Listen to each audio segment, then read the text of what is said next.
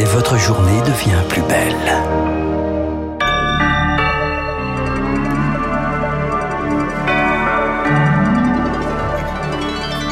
Pile 9h sur l'antenne de Radio Classique. Merci de votre fidélité. On est ravis de travailler pour vous. Augustin, le journal, ce qu'il faut retenir en quelques mots de l'actualité. Et c'est la rentrée ce matin. 12 millions d'élèves ont repris le chemin de l'école, du collège ou du lycée. La crise sanitaire s'est éloignée. Rentrée sans masque cette année. Euh, c'est la crise des recrutements des chauffeurs de car et des professeurs qui pourrait marquer les prochaines semaines dans les établissements. Même si aujourd'hui le gouvernement a promis un enseignant devant chaque classe. C'est une mesure contestée par les motards et autres conducteurs de scooters. À partir d'aujourd'hui, le stationnement est payant pour les deux roues à moteur thermique dans la capitale. La mairie de Paris met en avant la réduction des nuisances. Les détracteurs de la mesure parlent de discrimination envers les plus pauvres. Et puis l'ONU évoque ce matin de possibles crimes contre l'humanité en Chine. Le Haut Commissariat aux droits de l'homme a publié cette nuit un rapport attendu par les ONG sur la situation de la minorité ouïghour, principalement musulmane, victime de torture et d'enfermement massif. La déclaration politique de la matinale, en dehors de Hubert Védrine, c'est l'interview de la première ministre Elisabeth Borne qui fait vraiment le tour des radios et des télévisions chez nos confrères de France Inter. Et elle est revenue sur euh, la crise de l'énergie qui sera au menu d'un conseil de défense demain à l'Elysée. Euh, les mesures d'aide aux ménages prendront fin au 1er janvier, mais Elisabeth Borne promet euh, dès maintenant aux Français inquiets que la hausse des prix ne sera pas un rattrapage des prix du marché. S'il n'y avait pas de dispositif mis en place par l'État, la facture augmenterait de 100%. C'est évidemment inenvisageable. Donc on va continuer à amortir la hausse du prix du gaz et de l'électricité pour les ménages, il y aura une augmentation, elle sera contenue et par ailleurs, il y aura des dispositions pour protéger les plus fragiles. Et sur le pourcentage de cette augmentation, dans les échos, le ministre de l'économie, Bruno Le Maire, estime qu'elle ne devrait pas dépasser les 40% du prix actuel.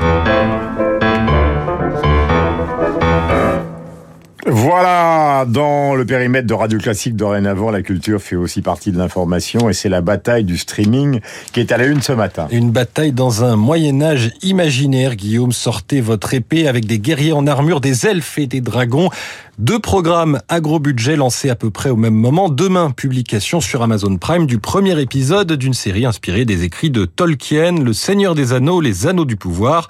Budget record, 500 millions de dollars. Il y a quelques jours, HBO a de son côté lancé House of the Dragon, 200 millions de dollars pour une série qui prend place dans l'univers de Game of Thrones et qui n'hésite pas à capitaliser sur le succès de la série Phénomène qui s'est achevée il y a quelques années jusqu'à reprendre la musique du compositeur Ramin Djawadi.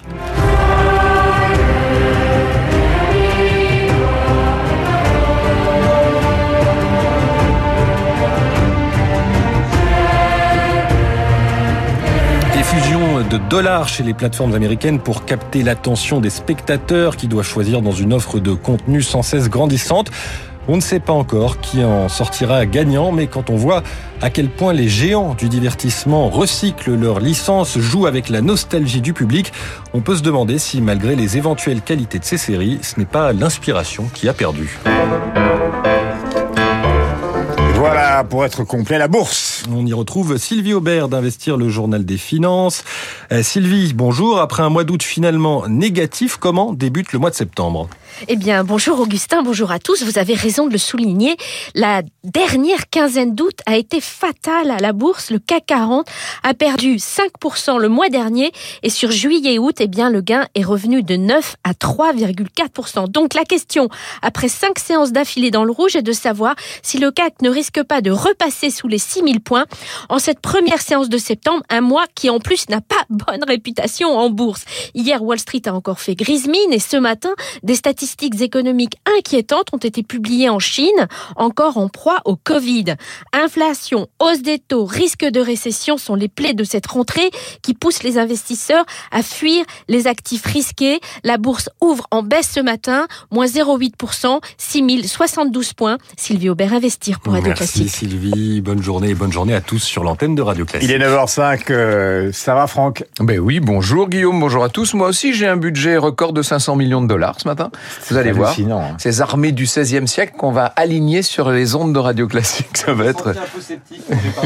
Ouais, Franck. Ah, je vais éviter les dragons pour ce matin, on verra demain. Là, je vais vous parler de Bayard, le chevalier Bayard. C'est très scolaire, me direz-vous, mais vous allez voir que c'est un aspect assez méconnu du personnage. C'est un épisode de sa jeunesse que je vous raconte. Nous allons voir tout simplement comment Bayard est devenu un